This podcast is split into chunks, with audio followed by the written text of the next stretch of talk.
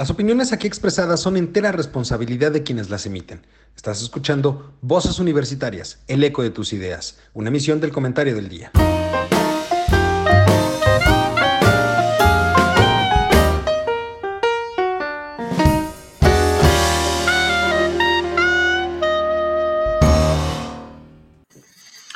Hola, ¿qué tal mi querido público culto y conocedor? Ya es miércoles de Voces Universitarias y como cada semana analizaremos temas de gran relevancia para todos ustedes. En esta ocasión vamos a hablar de dos temas, como pudieron ver en toda la información que se ha puesto en redes sociales, eh, dado que en las últimas semanas y en específico posterior a la votación por la reforma energética, de la cual platicamos la semana pasada, eh, ha estado muy en boga un término cual se le ha referido a aquellos diputados que votaron en contra de la reforma, que son los famosos traidores a la patria. El día de hoy vamos a hablar un poco sobre de este tema para ver qué es lo que sucede, pero también vamos a hablar de otro tema que eh, pues nos afecta, nos afecta a todos porque nos pega directamente en el bolsillo. Vamos a hablar sobre la inflación en nuestro país. Y para esto me acompañan mis queridos amigos, compañeros y colegas que usted conoce, conoce muy bien y quiere escuchar cada semana sobre todos los millones de, eh, de, de, personas que nos ven, que nos siguen desde el otro lado del mundo. Mi queridísimo Juan, ¿cómo estás? Muy buenas tardes. Bien, bien, gracias. Espero que tengamos un buen programa. Así será. Mi queridísimo Mario, ¿cómo estás? Buenas tardes. Don Eduardo, mi querido Juan, don Juan y Carlos. Buenas tardes, qué gusto estar nuevamente con ustedes y poder tener la oportunidad de platicar sobre estos dos temas que tú realmente consideras medulares en este momento. Tanto la, la, parte económica que tiene que ver con el concepto de la inflación, como la parte política que va vinculado. O sea, cuando se hace un análisis del entorno, pues tenemos que ver los tres ámbitos, lo económico, lo político y lo social. Así es. Y mi queridísimo Charlie, ¿cómo estás? Muy buenas tardes. ¿Qué tal? Muy buenas tardes. Un gusto platicar con ustedes y un tema que, me gusta mucho. Traición a la patria. ¿Pena de muerte? ¿La habrá? ¿Existirá? No sé. Pero me divierte mucho los chismes de la semana y este son unos perdón por la palabra, pues son unos taras. Oye, oye, Carlos, Mande usted. Este, hay una cosa, fíjate, que te va a parecer raro. A mí me parece adecuado, o me pareció, bueno, no nacía todavía yo. Por la época está bien utilizado el término, el concepto, no el término. La acuérdense que en la época de 1917-1914, como los caudillos se mataron entre sí, se traicionaron, etcétera, etcétera, para la época. Y ahorita, pues está totalmente fuera de lugar, ¿no? Y menos en, en, digamos, en la forma que lo está manejando un cobarde, que también es un traidor, como es el preciado o el presidente del PAN y el propio presidente de la República. Así, así te la pongo nada más. Totalmente. A ver. Yo te diría, eh, rebatiéndole un poquito a don Juan, Déjame decirte que es el único delito que a nivel internacional, independientemente de cada país, está castigado con pena de muerte.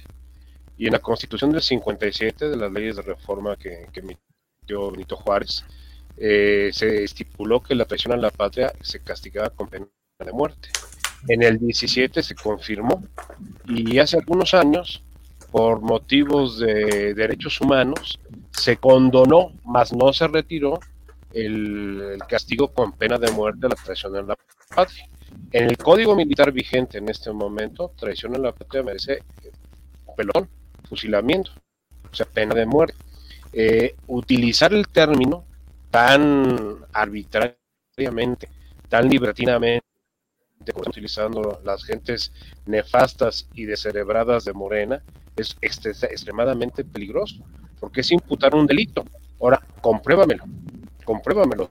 O sea, denuncia el delito, porque ni siquiera saben eh, los términos jurídicos. Ellos dicen que van a hacer una demanda. No, las demandas son por derechos, las denuncias son por los delitos. Y en este caso, como es un delito penal, se tiene que denunciar. Entonces, hay que tener mucho cuidado con lo que estamos manejando. Pero yo estaba hablando, en la retrospectiva, digamos, de lo que ha sido, digamos, los movimientos en México desde 1917 y antes, por supuesto. No, y antes, y antes. O sea, si, si piensas eh, desde que empezó la, la, independencia en 1810, las traiciones se han visto a, a, diestra y siniestra en el grupo. A la orden del día. Al orden del día. El grupo que encabezó Miguel Hidalgo, Allende y Aldama acabaron siendo pero, traicionados. Pero aquí, me, pero aquí me surge una duda a mí. Sí. Eh, entrando en este tema de, de, lo que es la traición a la patria, tú lo mencionabas, Mario. Una cosa es la ley castrense, la ley que rige en un momento dado a las Fuerzas Armadas, donde al parecer este delito existe y está penado con fusilamiento como tal, pero es. es. una ley castrense, únicamente aplica para aquellos miembros que pertenecen a las Fuerzas Armadas. Pero también existe dentro del Código Penal Federal como un delito del fuero civil. Entonces, sí. En este caso, Juan, tú, tú traías esa información, ¿no? ¿Cómo está en un momento dado el tema de traición a la patria? ¿Cómo está establecido en el derecho civil, en el Código Penal? No, bueno, en el derecho civil no está, para comenzar, creo que es, es un delito del orden penal, digamos, ¿no? De alguna manera. Ahora, este, es un concepto vago en, en, términos actuales, digamos, porque, como bien dice Mario, y, y, no es porque lo diga yo, pero es algo que está eh, perdido por ahí en la inmensidad y de alguna manera se llegó a aplicar en términos, digamos, de, de, de los militares como un juicio, híjole, tenía un nombre específico por ahí, ley marcial, Ley marcial. Ley marcial. Era una corte marcial, ¿no? Era la corte marcial es, es el, el, el, cuando se, se, establece el conjunto de jueces militares que enjuician a un, a un militar por haber Exacto. cometido un delito dentro del código militar. Ahora, ah, la traición a la patria es, eh, en primer término, la desobediencia de la cadena de mando. Desobedecer una orden directa de un superior para un militar significa traición a la patria. ¿Por qué? Porque el superior representa en ese momento los intereses de la patria. Ese es el código que como lo refiere Juan, Juan. Juan nos estaba hablando ahorita del Código Penal Federal, si no me equivoco. Sí, y los códigos penales, o sea, todos los códigos penales estatales, que, que, recordemos que cada estado es soberano e independiente y tiene sus, sus propios códigos penales. ¿Tenemos, y está el Código Federal. Tenemos no, pero ahí no, Mario. ¿Mande? Acuérdate que hay un solo Código Penal, pero eso es Código Penal Federal. El federal, pero los estados tienen sus códigos penales este, de fuero común. No. O sea, los delitos del fuero común, sí, cómo no. O sea, el, el, el, Estado de México, por ejemplo, tiene su código penal del fuero común. Y el Estado de Tamaulipas tiene su código penal del fuero común. O sea, los pero delitos es que es penales, delito, pero a ver, los estados diferentes pero, códigos que lo rigen. Y el federal. Traición a la patria federal, es un delito federal, si no me equivoco. Federal, efectivamente.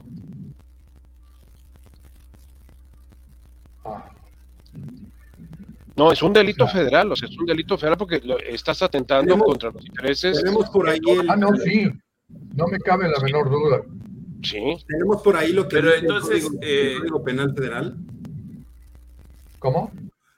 Tenemos por ahí lo que dice el Código Penal Federal respecto de, de esto. De la la no, pues te lo tengo. tengo. Sí, a ver, habla de ese Código Penal Federal, el libro segundo, título primero, Delitos contra la Seguridad de la Nación, y el capítulo sí. primero habla de traición a la patria. Okay. La última reforma se hizo el 24 de enero del 2020. Ok. Uh -huh habla sobre el artículo 123, artículo 124, 125 y 126. Así de simple dice el 123. Se impondrá la pena de prisión de 5 a 40 años y multa hasta de 50 mil pesos al mexicano que cometa traición a la patria en alguna de las formas siguientes. 1 realice actos contra la independencia, soberanía o integridad de la nación mexicana con la finalidad de someterla a personas, grupo o gobiernos extranjeros. Por eso. Dos. Sí, Juan. Ah, no, no, adelante, adelante. Dos, toma, eh, tome parte en actos de hostilidad en contra de la nación mediante acciones bélicas a las órdenes, órdenes de un Estado extranjero o coopere con este en alguna forma que pueda perjudicar a México. Cuando los nacionales sirvan como tropa, se impondrá pena de prisión de 1 a 9 años y multa hasta de 10 mil pesos se considera en el supuesto previsto en el primer párrafo de esta fracción al que prive legalmente de su libertad a una persona en el territorio nacional para entregarla a las autoridades de otro país o trasladarla fuera de México con tal propósito. A ver, espérenme, este punto, ¿por qué entregamos entonces mexicanos a Estados Unidos? Por órdenes de extradición. Pero hay un acuerdo de extradición. No, no, no, no son acuerdos no son acuerdos, son tratados de extradición. Tratados de extradición, exactamente. Tratados de extradición. Hay países con los cuales no existe, por ejemplo, Israel. Israel no tiene tratado de extradición con México. Por eso hay muchos que, que, han brincado para allá. Cuando aquel, el, el tema de, de Serrano, cuando era director de Petróleos Mexicanos. Jorge Díaz Serrano. Toda la gavilla, bueno, no gavilla, porque además fue un, digamos, un asunto muy discutido y discutible, ¿verdad? Muchos se fueron a Chile. ¿A Chile? Porque no teníamos la toda esta edición. Jesse exactamente, Jesse Echeverría, que era el director de operaciones de, Pemex, se, largó a Chile y se protegió porque estaba Pinochet en ese momento como presidente de, de, Chile y no había tratado de extradición. Durante época del franquismo no tuvimos tratado de extradición con España. Y por eso muchos se iban para allá. Muchos se fueron para España. Suiza, por ejemplo, no tiene tratado de extradición con ningún país del mundo.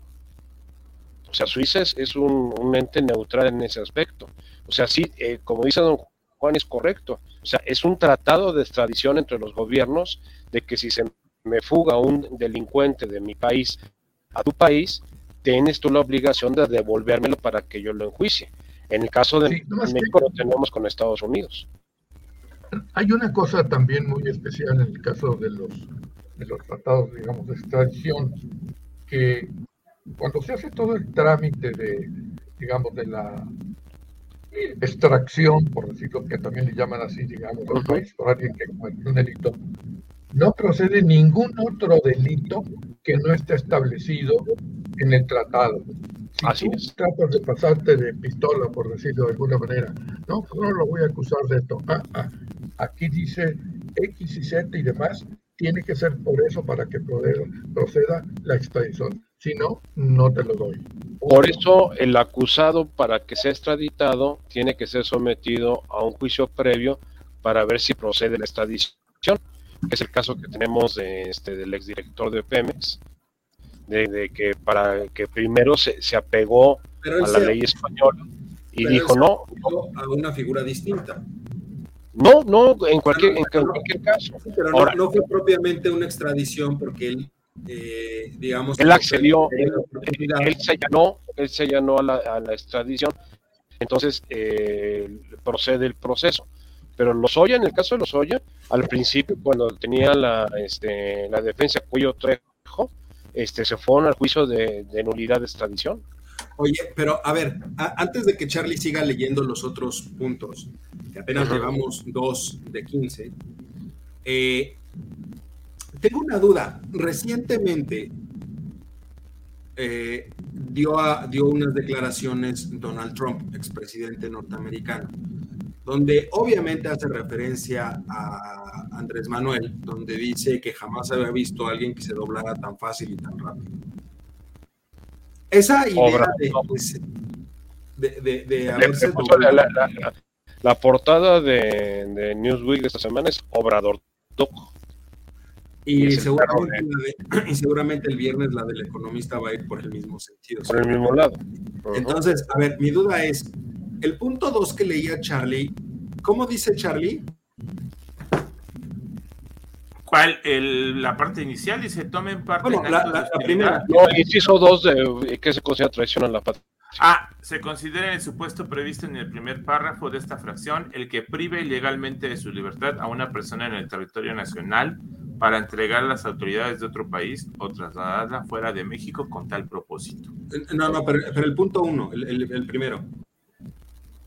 Realice actos contra la independencia, soberanía o integridad de la nación mexicana con la finalidad de someterla a personas, grupos o gobiernos extranjeros. Esa es la que está utilizando Morena para querer enjuiciar a los este, diputados. Oye, pero lo mismo podríamos decir del presidente.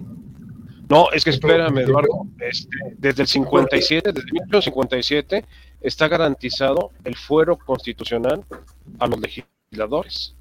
Por lo tanto, no pueden ser sometidos a ningún proceso. pero lo mismo podríamos decir del presidente. Es Totalmente. en, este el, punto uno te está diciendo que se someta a órdenes del estado, de un Estado extranjero. De un Estado extranjero, exactamente. Cuando Donald Trump dice que se dobla y le, le pide que mande a la Guardia Nacional, pues se está sometiendo a las órdenes de un Estado extranjero. Ah, claro. Entonces, en principio, el presidente es un traidor, a la patria. Sí, claro. Y además está utilizando... Nada más que ninguno de los artículos que leyeron, el, 103, el 110, el 111, el 112, el 113 y el que estaba leyendo Mariolita, habla de la pena de muerte. Habla de la traición a la patria. No, la pena de muerte ya la conmutaron. conmutaron. No, no, no. Está conmutada por sanciones. De hecho, justo lo busqué por eso las tengo y no habla de pena de muerte. habla, de, de, 5 a 40 años de prisión Ajá. y una multa económica. Sí, pero antes de esa reforma existía la pena de muerte, la cual está, como dijo Carlos, conmutada, más no eliminada. Por supuesto. No, pero finalmente caemos en el hecho de que la pena entonces sería la cárcel y, la multa económica, ¿no? Que, que ¿Cuánto 50 mil pesos. Ah, no 50 mil pesos. Ah, es una... Son 10 salarios mínimos, o sea, mensuales. Y en estricto sentido, ojo, en estricto sentido, pues ni al presidente se le podría culpar porque tiene un fuero. Tiene un fuero. Ni a los legisladores se les podría culpar porque tienen un fuero. Ah, a ver, a ver, a ver. espérenme tantito. Esperen un tantito, fíjense lo que les a leer. Primero se menciona a todos los funcionarios que ustedes quieran y manden, a todos de un nivel superior, etcétera, etcétera. Es, pero luego dice que por lo que toca al presidente de la República, solo habrá lugar a acusarlo ante la Cámara de Senadores, o sea que sí procede el juicio político contra él. Igual a los, a los, a los diputados procede el juicio político. O sea, si se lleva a la Cámara para desaforarlos, como fue el caso que se le hizo en un momento a López Obrador cuando era jefe de, gobierno del distrito, del distrito federal en aquella época en la Ciudad de México, este, se, le eh, se le hace juicio político, se le desafuera y entonces sí ya es sujeto de ser enjuiciado por el delito que se le imputa. Pero vamos a Aquí va lo que dice eh, Juan de la pena de muerte. Esto salió, ahorita les digo, Ah, jueves 25 de marzo del 2004, en la Gaceta del Senado. Y dice lo siguiente, decreto. Se reforman los artículos 14, segundo párrafo, y 22, cuarto párrafo de la Constitución Política de los Estados Unidos Mexicanos para quedar como sigue. Me voy a brincar el 14 y me voy al 22 directo.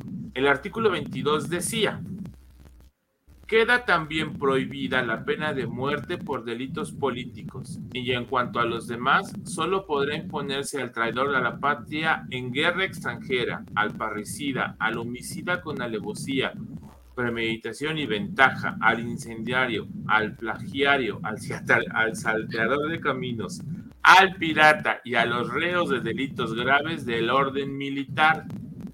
Queda de la siguiente manera Queda prohibida la pena de muerte. El Estado inculcará en los ciudadanos el principio de protección de la vida. ¿Así? ¿Así? Ya. ¡Pum! Se acabó. No hay. No hay pena de muerte en el país en México. No, no, no, hay. No hay. Queda únicamente a nivel administrativo, desde el punto de vista de la cárcel. Hay años de prisión que, pueden determinar prisión oficiosa porque va el promedio aritmético de 45, de 5 y 40, años te da más de, de 10 años. Entonces sí te pueden determinar prisión oficiosa. mientras dure el proceso te pueden meter a la cárcel.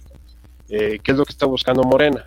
Que desaforar a 223 diputados para que proceda este, este, esta denuncia y en función de eso los sustitutos, los este, eh, diputados alternos, no, no, los alternos, acuérdense que todo diputado tiene su este su alterno, su, sustituto, entren en lugar de ellos y entonces ya los puedan eh, controlar ellos directamente.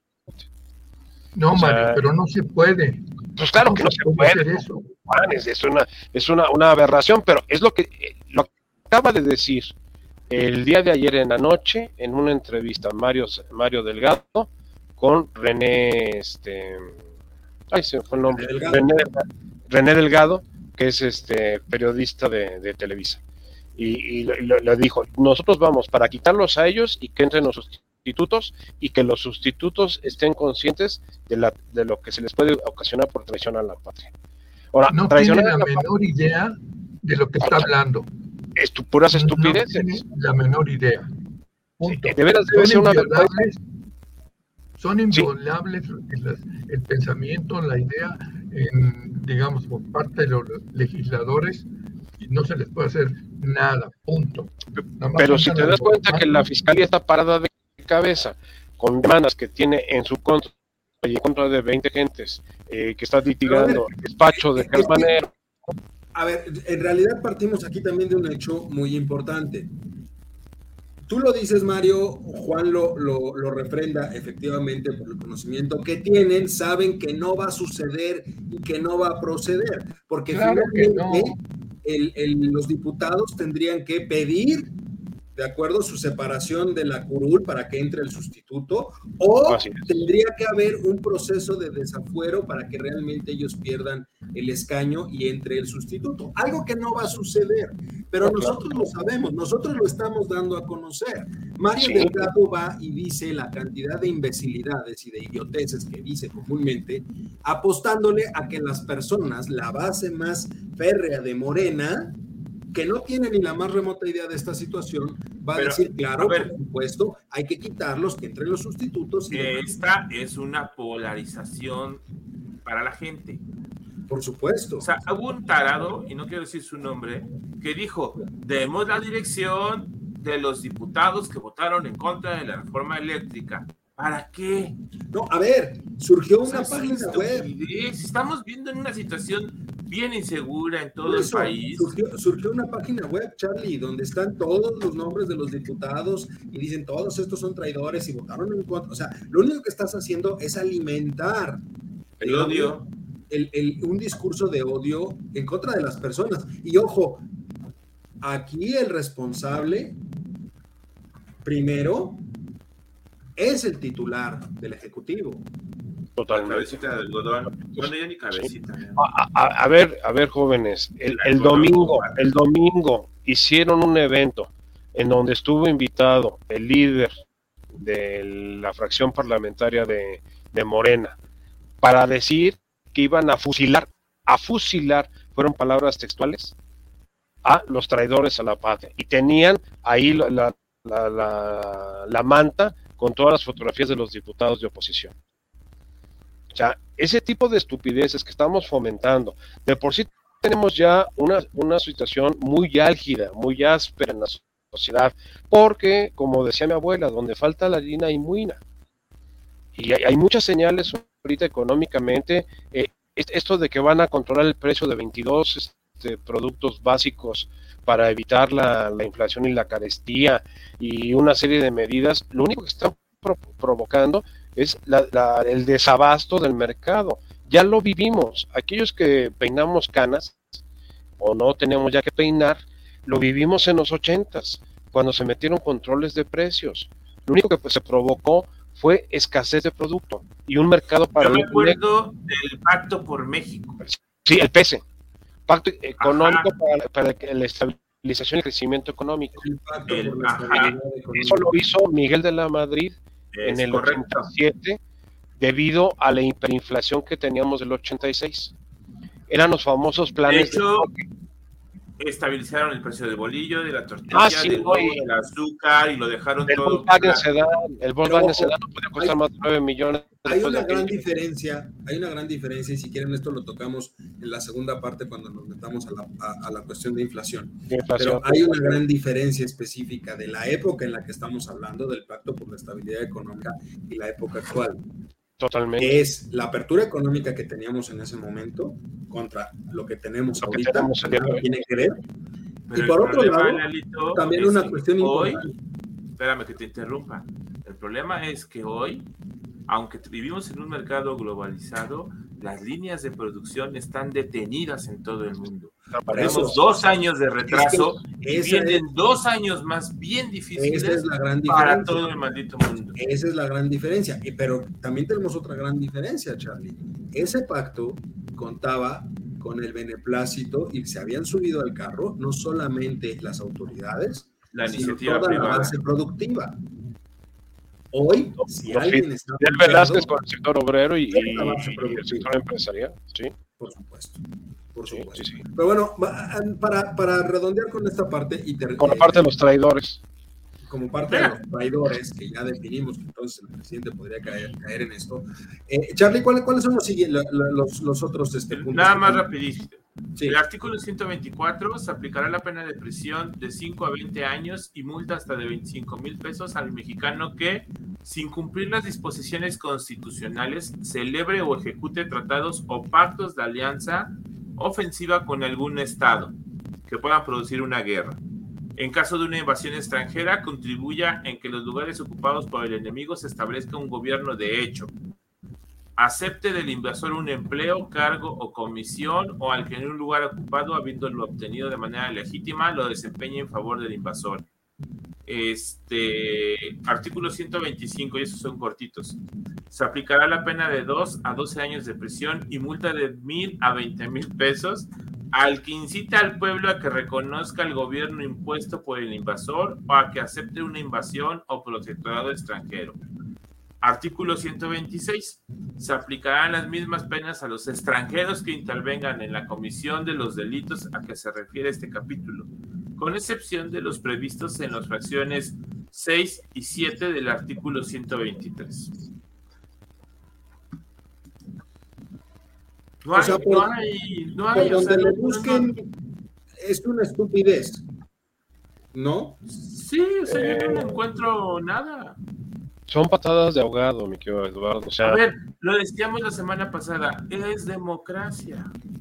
sí, es democracia. Se puso en la dijo. mesa, no se aceptó a lo que sigue. Se acabó. A ver, yo, yo te preguntaría algo, Juan. El, el presidente salió a decir después de la votación de la reforma energética, el lunes, inmediatamente al, al siguiente día en la mañanera, dijo, esto es democracia y celebro que, existe, que exista democracia.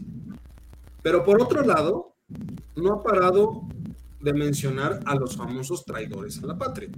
Entonces, ¿cómo entender ese discurso que se e- e- está, está contrapuesto? Porque por un lado, él dice, es democracia, lo cual es correcto, efectivamente, es una democracia, se gana a veces, se pierde a veces, en este caso, perdió, pero no para de mencionar el discurso de traidores a la patria. ¿Cómo podrías leer esto tú? Eso está como lo que, lo que dijo hoy en la mañana la del Partido Verde, respaldando lo que decían tanto el PRI, no, perdón, este Morena. Dice, no es posible que en un momento dado se estén manejando las cosas como se están manejando, porque es traición a la patria. O sea, traía ya su cassette, en, digamos, para estar repitiendo lo que ha estado diciendo tanto el presidente como, como el, el- líder del de Morena. O sea, es algo machacón, machacón, machacón.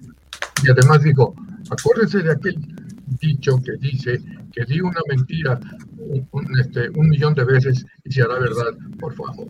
Yo no sé dónde sacaron esa tipa, que qué bruto, qué bárbaro. Es, es el, ese es el principal postulado de Goebbels. De Goebbels. ¿no?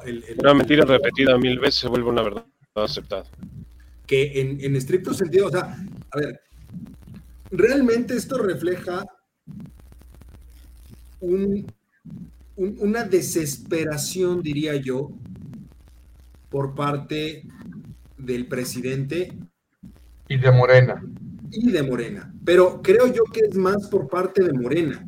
El presidente, el, presidente, como ha sucedido en otras veces, hace un berrinche, eh, da un manotazo, eh, trata en un momento dado de, de, llevar la narrativa en favor de lo que él cree que podría ayudar al partido, pero también es muy claro que el partido esto lo, lo, lo, está debilitando y ojo, está haciendo que se fraccione más Morena. O sea, recordemos que la idea original era que Morena le pudiera quitar cuando menos 60 votos a la, a la oposición para la reforma. No solo no le quitó 60, inclusive perdió. Solamente pudieron hacer que un diputado del verde se pasara a Morena perdón, del, PRI. Del PRI, se pasara a Morena. Y dos, del verde, y dos del verde se fueron para el. y dos del verde se fueron para, para, este, para la oposición. Entonces, realmente hay una fracción, hay una fractura, perdón, dentro de Morena, ¿no? No, ve, ve, lo que dijo Monreal. Monreal fue el primero que suele decir, cálmense, no podemos utilizar este tipo de discurso con los legisladores no son traidores a la patria, tienen el derecho de expresarlo. Y eso le ha costado, obviamente, todas las críticas a, Monreal. Pero Monreal se está convirtiendo ahora en la opción conservadora de Morena en un momento dado para las elecciones del 24. ¿Quién se, quién se polarizó al revés? La no científica, la señorita Chembur, ¿no? O sea, la señorita Chembur, no, no, traidores, infelices, desgraciados. Marcelo, Marcelo como lo ha hecho todo el sexenio, atrás, atrás, sin moverse. Y Adán Augusto, pues, perdido en, el paraíso tropical de, de, Tabasco. O sea, ¿qué es lo que estamos viendo? Estamos viendo un gobierno fraccionado, un gobierno polarizado internamente. Ya no hablemos con, con, con la parte de lo que tenemos de, de oposición entre PRI, PAN, PRD y, y Morena, sino el propio Morena está polarizado el, el hecho de que salieran dos diputados. Oye, Carlos. Morena. Mande. Carlos. Mande. Sí. Carlos, muévele al sonido ahí, se está con eco. Que hay algo con el sonido, me dice Juan. Se oye con eco. Sí. Ahí, ahí lo tengo. Ahí. ¿Nos escuchas mejor, don Juan? Sí, claro. Ya, se nos sí. fumigó Eduardo. No sé qué le ¿Vas pasó. al corte, no, mi querido Charlie? Vámonos a corte y Vamos a regresamos corte. en unos momentos en Voces Universitarias. Excelente. Ya estamos de regreso en su programa Voces Universitarias. Tenemos un problema con Lolito, no sé qué le pasó. Este, Se nos, se nos Lalo, fumigó, ¿nos se lo llevaron por traidor. Es un traidor. es un Es un traidor. Es un traidor. Está bueno. Yo creo que yo No. creo que hablar del tema, Ya nomás llegó el traidor. permítame un paréntesis. Yo creo que discutir ese tema o hablar de ese tema es caer en el juego que Morena quiere. Sí, ¿Sí o no? Ah, bueno. sí. sí. Totalmente, don Juan. Pero es que, es que Totalmente, la, la idea Es de que Morena, quiere poner el- la, la agenda del día, o sea, qué es lo que tenemos que discutir y qué es lo que tenemos que hablar. pero es que en realidad no hay Entonces- otra cosa ahorita que, que, que pueda beneficiar al gobierno. O sea, veámoslo desde la perspectiva, necesitan tomar, dado que la reforma no pasó, necesitan tomar algo que les permita marcar la agenda o la narrativa mediática de la agenda. Y algo que haga mucho escándalo. Y no hay otra esto. cosa, porque tienen que tapar, ojo, tienen que tapar algo muy sencillo, pero que es imposible de tapar a estas alturas ya. Y por eso necesitan algo tan escandaloso. No hay un solo resultado. ¿Cómo no? Hay cinco vuelos diarios en este en, en el Felipe Ángeles. Y ya les va a decir a las empresas que tienen que aumentar sus aviones allá en, en el aeropuerto Felipe Felipe Ángeles. Y que además, con lo que va a pagar Bimbo por la venta de Ricolino, este, los impuestos, va, va a ser el, la empresa para el litio. Oye, que por cierto, este, van a desaparecer muchos de los, de los dulces representativos de mi infancia. No, no se van a desaparecer. De hecho, a ver, y esto es bien interesante, ¿eh? Sí, la lo marca compra Mondelez. Es correcto. Va a respetar sí, todo. las marcas completitas. Paleta Payaso, este, Dubalín. Palitas, Dubalín, Cranky. Todo lo de Ricolino se mantiene, los mismos Crankies. ¿Sí? O sea, lo que quieren es mantener el mercado en México. Pero lo que necesitan es distribución. ¿Y quién crees que se la va a vender? Bimbo. Exacto, o sea. Bimbo, es el que va a seguir distribuyendo, nada más que vende la parte operativa del negocio. Exacto. Pero a lo mejor ahora la paleta payaso ya no tiene los ojos chuecos y la boca caída. A lo mejor ya hay un poquito más de, calidad, ¿no? La van a seguir produciendo en las mismas plantas. Se, va a se la van a vender sin ojos y sin boquita y tú se las vas a poner. Y se las vas a poner es un hágalo usted mismo. Exacto. Aparte, oye, un millón trescientos mil dólares. Mil trescientos millones de dólares. Mil trescientos millones de dólares. Mil trescientos millones de dólares. Es impresionante. Sí, pero. eso cuánto hay que pagar Hacienda? según el señor, con eso va a alcanzar para crear la empresa de litio. Espérate a ver cómo, viene, pero vamos a ver cómo viene la operación. Si la operación la pasan por la, por la bolsa de valores, está exenta de impuestos sobre la renta. Y si hay alguno, algún fideicomiso que intervenga, un tipo de proceso, si no lo van a sacar de la cartera, es como Elon Musk. No, va a sacar de la, cartera 44 mil millones de dólares. Sí cotiza en bolsa, ¿eh? Claro que sí. Y Bimbo también cotiza en bolsa. Claro que sí. Se pueden ir por, por el lado como lo hizo Banamex eh, en, la operación Citibank lo hicieron por bolsa. Sí pagan, un impuesto, pero es un impuesto por la transacción bursátil. Nada más. Un impuesto de desembolsar, es decir, no, va a recibir el grupo Bimbo 1.300 millones de pesos como ingreso. Lo va a recibir a través de la operación financiera. Y ahí paga un, un, un impuesto que es más o menos del orden del 3% por la operación. Por la operación. Máximo, ¿eh? Máximo. Entonces, no, no, está, está loco. Pero volvemos a, ya, ya habíamos hablado un poquito de litio, ya lo mencionaba Juan. Nacionalizó algo que ya estaba nacionalizado para colmo de la estupidez. No, y aparte ya, ya, ya empezaron los, las tendencias del litigio a nivel internacional. Ya el Colegio de Ingenieros Mineros. ya, ya la empresa que le cedieron 100 años la explotación del litio. Así es, que es la China. La China tiene el, el, derecho para experimentar con las, con las lo mencionamos aquí, para variar, nosotros tenemos mucho del litio que no se puede explotar. Que no, se, que no existe tecnología. Entonces, así que digan, uy, el litio va a venir a sustituir a Pemex para salvar el país. No, Pemex va a seguir siendo un boquete y lo otro no va a servir para nada. A ver, don Eduardo, ¿sabes cuánto exporta Bolivia de litio? ¿Cuánto es la exportación anual de Bolivia de litio? No, ¿cuánto? Cero. No exporta nada porque hizo lo mismo Evo Morales y la industria se quedó paralizada. pero Es como lo que pasó con el, con el petróleo, ¿no? México tiene mucho petróleo, sí, nada más que es petróleo maya, es más grueso y es el más corriente. No, y, aparte sácalo, aparte sácalo. Lo tienes que mandar a refinerías en petróleo. Sí, en petróleo pesado. Tiene mucho contenido de azufre. Es por lo que lo hace tan pesado. Por eso tanto combustorio. No es que. Esa cosa te sirve para, para, pavimentar calles, porque es chapopote sí, para, puro. hacer chapopote. chapopote puro. Es, eso lo avientas y haces el asfalto. No, no de, para sacarle gasolina a eso, a ver, es, es, como sacarle inteligencia al presidente. No, no, eso, eso no, no, no, exageres, no, no va a pasar. No, eso no se puede. Es como que quieras que, que, que la palmera de. hay que nacionalizar la mente del señor presidente. No, hombre, eso sería una pérdida brutal para las arcas. Pero justo hablando. O sea, es lo mismo que pasó con el litio, o sea. No, no, pero es que ese es la, mente del señor presidente es, ese es un bien privado.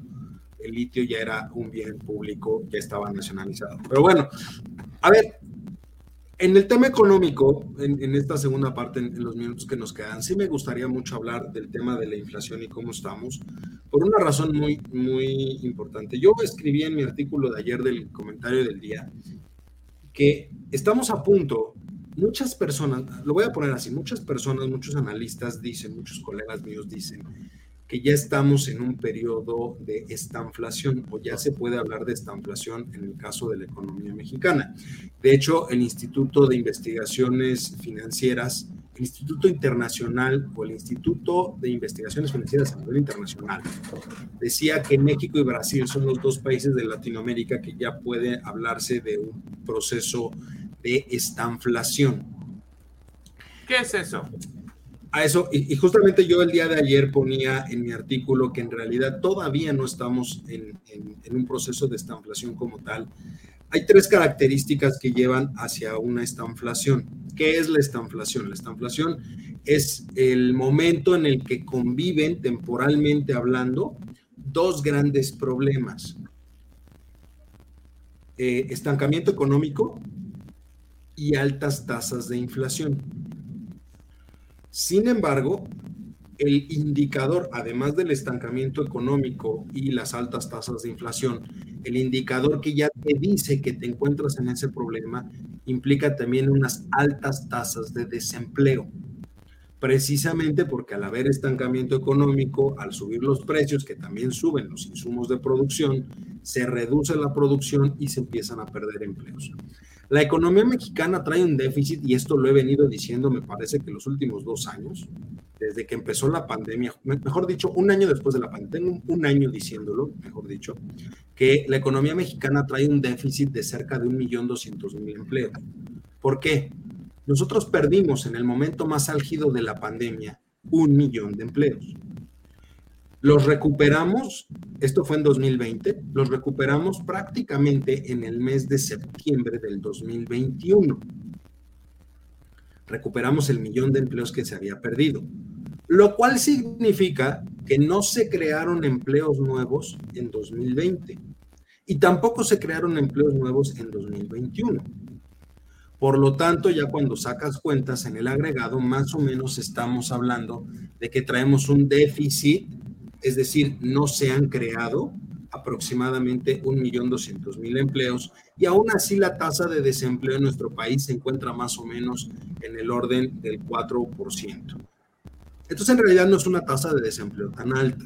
Hay un proceso de estancamiento económico que no es producto de la pandemia únicamente.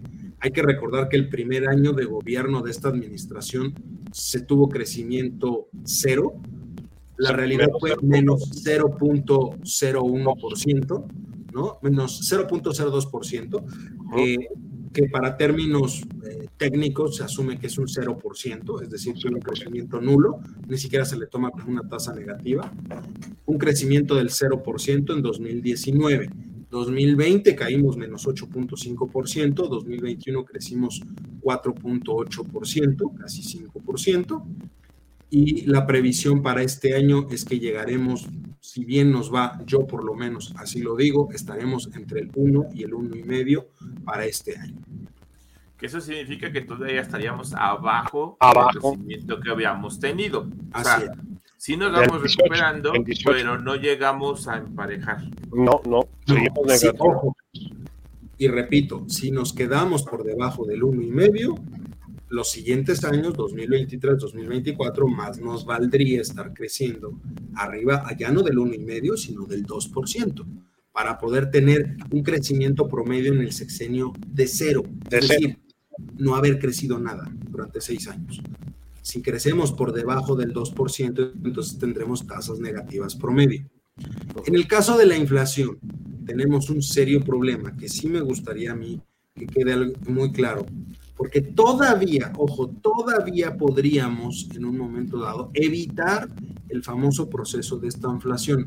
Ese es el peor de los escenarios económicos posibles. La estanflación es algo que nadie quiere, porque repito, tienes estancamiento económico y tienes altas tasas inflacionarias. Y ahí tienes un gran problema.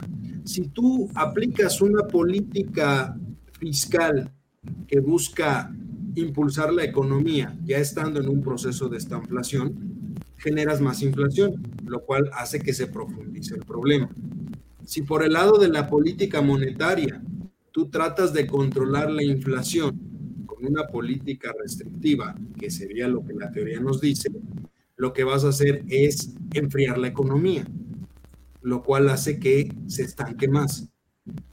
Y por lo tanto, se profundiza el problema. Esa es la gran, la gran problemática de la estanflación, que los métodos tradicionales de ninguna manera te ayudan a salir adelante. Estamos en un momento en donde la única forma que tendríamos un poco para realmente evitar este esquema es a través de el control del mercado laboral, es decir, tenemos que flexibilizar el mercado laboral que tenemos actualmente. Un gran problema que nosotros tenemos es que hay un salario mínimo, hay un salario base. Eso hace que quede indexado a la inflación. El salario base o el salario mínimo sube cuando sube la inflación. Es una medida que se tomó para tratar de controlar en un momento dado el poder adquisitivo de la moneda. Pero eso hace que se profundice más el problema. Entonces tenemos que, tendríamos que relajar el mercado laboral en ese sentido. Y por el otro lado, también tenemos un problema muy serio. No estamos captando inversión. La falta de, de, captación de inversión es lo que está propiciando también que la base productiva deje de producir. Entonces, el riesgo, ojo, ya en verdad es importante. De hecho, en días recientes, el ministro de Hacienda, el ministro de Finanzas de Alemania, dijo que hay un riesgo muy alto de que Alemania pudiera caer en esta inflación. Lo cual te habla de la gravedad que tenemos. Esto es provocado por la guerra entre Rusia y Ucrania, porque están paradas en un momento las cadenas de suministro, pero también tenemos un problema interno y eso no lo podemos tapar eh, con un ojo. No podemos echarle la culpa a todo lo que viene del extranjero, no podemos echarle la culpa a todo lo que viene de fuera. Nosotros ya teníamos un proceso recesivo, no estamos captando inversión, no estamos generando empleo. También se tendría que cortar de, de tajo, ojo, el paternalismo, digámoslo de alguna manera, de algunos programas sociales. ¿Cuál es eso? El estar repartiendo dinero sin ton ni son, que son transferencias directas a la población, lo que está generando justamente es que exista más dinero en circulación en la economía. ¿Por qué tenemos una alta tasa inflacionaria? Todo el mundo dice, está subiendo las tasas de interés el Banco de México, eh, en concordancia con eso se tiene que controlar la inflación. Sí, es verdad, pero nadie está hablando, nadie pone en, la mesa que en el mismo periodo que llevamos de alza de tasas por parte del Banco de México, también ha aumentado el nivel de dinero líquido que hay en la economía. ¿Por qué ha aumentado? Porque también aumentaron las transferencias directas por los programas sociales. Cuando tú pones una tasa de interés alta, buscas que salga dinero de la economía, pero buscas que el dinero que ya está en la economía salga para controlarlo. ¿Qué pasa si eso sucede, pero a la par? Tú sigues inyectándole dinero a la economía a través de transferencias directas por los programas sociales. Pero también tienes otro, aspecto, Eduardo. En los agregados monetarios, que es lo que se está refiriendo, M1, que son billetes y monedas, o sea, el efectivo, se está incrementando en nuestra economía porque quien está absorbiendo la, el empleo es la economía informal. Recordemos algo, dos terceras partes de nuestra economía responden a la economía informal. Y por eso parte de lo que se tiene que hacer es relajar el mercado laboral, porque estamos aumentando el nivel. Pero ¿cómo lo vas a relajar si el año pasado volviste un delito el manejo del outsourcing? Que yo estoy de acuerdo que ya se había, se había, se había prostituido el esquema, pero de todas maneras era un esquema que permitía generar trabajo semiformal dentro de la economía. Y sigue pendiente la, las leyes secundarias, ¿eh? Totalmente, no, no, las leyes instrumentales no, no, existen, nada más existe la ley primaria que es la que, que, deroga el uso del outsourcing por parte de las empresas, que lo siguen practicando, déjame decírtelo, yo lo escucho con, con mis alumnos que los tienen contratados por, por medio de outsourcing, los famosos, perdón, becarios que, que, que existen en las universidades pues son, son, están contratados bajo esa base, como, como outsourcing, es economía informal, ¿Por qué? Porque antes por lo menos estaban semi-regulados, ahora están totalmente desregulados. Entonces, ahí es donde está el verdadero problema, que estamos transfiriendo más economía informal a este país y todas las transferencias económicas que está haciendo el gobierno en los programas sociales es para alimentar la economía informal, no para apoyar la economía formal del país. Esa es la gran diferencia que Estados Unidos. Estados Unidos también tiene un problema inflacionario eh, fuera de contexto, pero tiene un crecimiento económico. ¿Por qué? Porque es una economía formal. Y ellos lo van a poder controlar en el lapso de este año con alza de, eh, de tasas de interés. Aquí a la economía informal le vale un pepino la tasa de interés porque no trabaja con ella. Es un elemento de referencia para la economía informal. O sea, lo que, lo que determine Banco de México, política monetaria, a la economía informal no le representa ningún parámetro de referencia. Y eso es lo que nos está, nos está ahogando como, como economía nacional. Entonces, a ver, justo ese es, un poco a lo que yo quisiera llegar, porque se están conjuntando muchas cosas y pareciera, de acuerdo al, al discurso que escuchamos constantemente por parte del gobierno y por parte de, de, las autoridades, que todo el tema viene de afuera, que todo el tema es externo. Y no es verdad. Tenemos un grave problema. Realmente el mercado interno se encuentra muy golpeado y no es de ahorita. Tenemos, ya vamos para cuatro años de pérdida de nivel de inversión. Vamos para cuatro años de altas pérdidas eh, de contratos.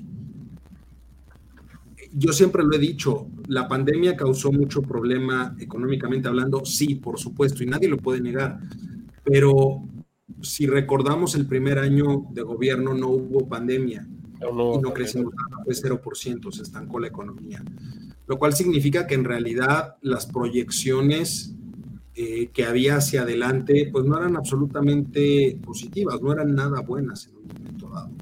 En realidad la pandemia lo único que vino es a, a pues, causar digamos, una fuerte pulmonía en un enfermo que ya se encontraba, en, que, que, ya tenía una gripa muy fuerte. O sea, la economía mexicana ya, ya estaba enferma antes de, de, de la pandemia. Y no voy a decir que... Nunca se ha recuperado, la No, no voy a decir, no voy a decir que estábamos bollantemente antes de este sexenio, pero teníamos un crecimiento promedio de 2%. Nada despreciable, nada despreciable para, para, para, el término de la economía que éramos el número 15 a nivel internacional.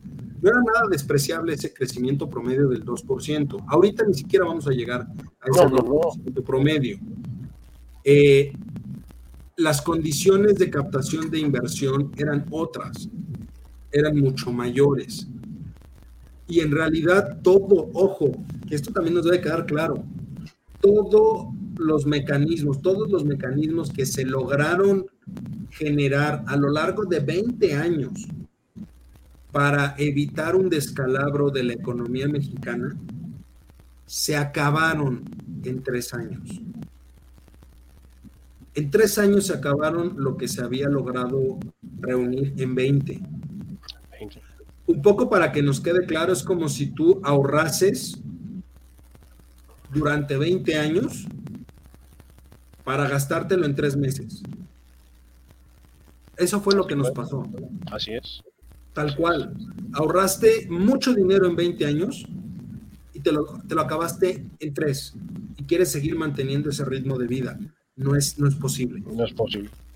No es posible. Estamos en un serio problema y eso es algo que de verdad me, me, da mucha, mucha risa porque en todas las, eh, todas las pláticas que he podido dar en diferentes lugares, eh, en diferentes foros, a, a, cámaras de comercio, que, que, les he podido dar algunas pláticas en estos meses, a, este, a grupos eh, de empresas, a cajas de ahorro y demás Me, me daba risa porque en, un- en una de las últimas me decían, oye, ya danos buenas noticias, ¿no?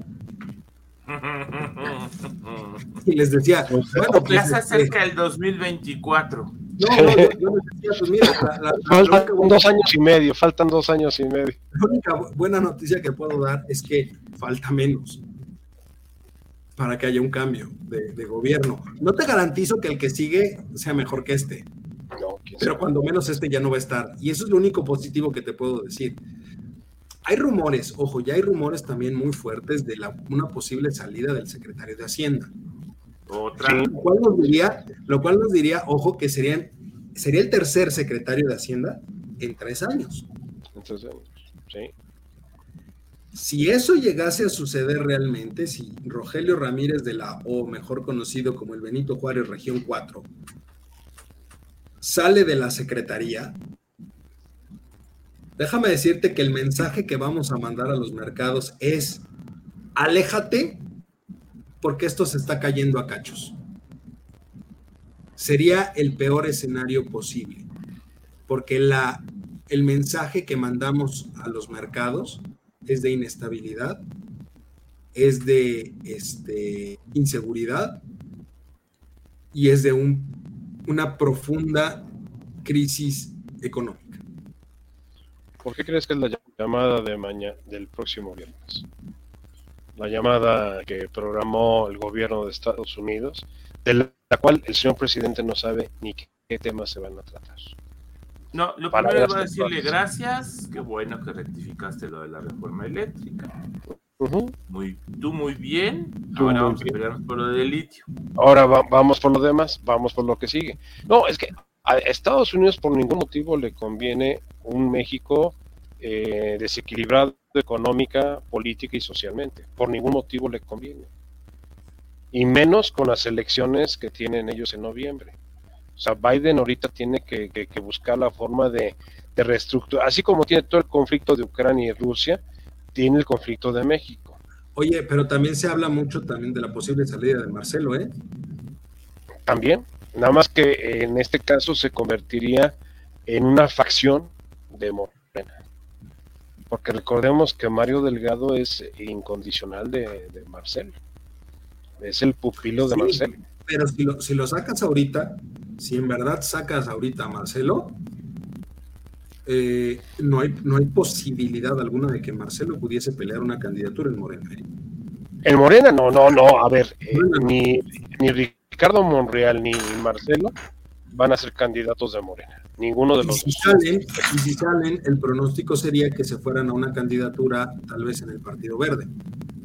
Así no van a es. ganar, no van a ganar, pero la idea Pero sería restarle valor, restarle valor a la candidatura de Claudia Sheinbaum en un. Eh, Pero bueno, ya se nos acabó el tiempo, ya se nos acabó Oh, el don tiempo. Eduardo, ya que estaba agarrando Híjole. esto vapor. El, el- el chisme se, el chisme se pone bueno, siempre ya saben que el chisme es, es- es fabuloso, es bueno. Yo creo que igual y, eh, deberíamos empezar a considerar este dos programas a la semana, ¿eh? Como que a veces nos quedamos con, con el Con, Jesús. con ganas de, con ganas No, de. mejor, mejor así para que la siguiente semana vengan con más ansias a con más. más, con más ansia de saber. Déjame decirte que la próxima semana el programa es el día 4 de mayo. 4 de mayo, sí. Cumplimos exactamente 12 años de programa. del programa. Empezamos el 4 de mayo, empezamos un 4 de mayo en el año 2010 y la próxima semana estaremos festejando 12 años. Entonces va a ser un programa interesante, va a ser este, un programa que eh, pues, en, en- en lo personal me, me llena de, de- de mucho, de mucho gusto porque 12 años se dicen fácil, pero no lo han sido. No, no. Este, pero bueno, eh, ya, ya estaremos platicando de esto la próxima semana. Por vía de mientras, eh, muchísimas gracias Mario, muchísimas gracias Juan, muchísimas gracias Charlie, pero sobre todo muchísimas gracias a ustedes, los millones de personas que nos ven eh, del otro lado del mundo, en esta parte del charco también. Nos estamos viendo. Antes de irnos, espérame, semana. antes de irnos, te manda saludos Maritel Arciniaga, ¿no? Ok. Y pregunta, ¿cómo se le explica a las familias que viven de un salario mínimo que no puede aumentar su ingreso para poder controlar la inflación? La espiral inflacionaria, aunque es real e importante, no es un problema tan obvio para las familias que viven al día. eso, es, correcto, pero también aquí hay que aclarar algo. En realidad son muy pocas las familias que viven de un salario. Son muy pocas las personas que, que ganan un salario mínimo en realidad... El ingreso familiar, que el ingreso familiar, ¿eh? El ingreso familiar sea un salario mínimo. Un salario mínimo. Entonces, en realidad, la afectación para esas personas es mínima. Y por eso hablaba yo de una relajación desde el punto de vista de tratar ya de quitar esa idea de que debe de haber un salario mínimo. Eh, porque esa, esa situación en las condiciones que tenemos hoy en día, lo único que genera son mayores presiones inflacionarias. ¿Por qué? Porque estamos sujetos a que se tiene que cumplir, ¿no? A pesar de que nadie lo gana como tal, o sea, son, digamos, del, del 100% de la población económicamente activa, el 1% o el 2% perciben un salario mínimo. Salario mínimo. Ojo, estoy hablando de empleos legalmente constituidos. En la informalidad hay muchas más personas que pueden ganar un salario mínimo, pero por estar en la informalidad, en realidad, no, no entran dentro de la estadística ni podríamos hablar de eso. Es un fenómeno interesante, pero igual le mando un saludo a la señorita Maritel y a todo, ese, a todo su grupo de cálculo. Pero bueno, pues ahora sí. nos vemos la próxima semana. Cuídense mucho, tengan un excelente cierre de miércoles. Sean felices. Nos vemos.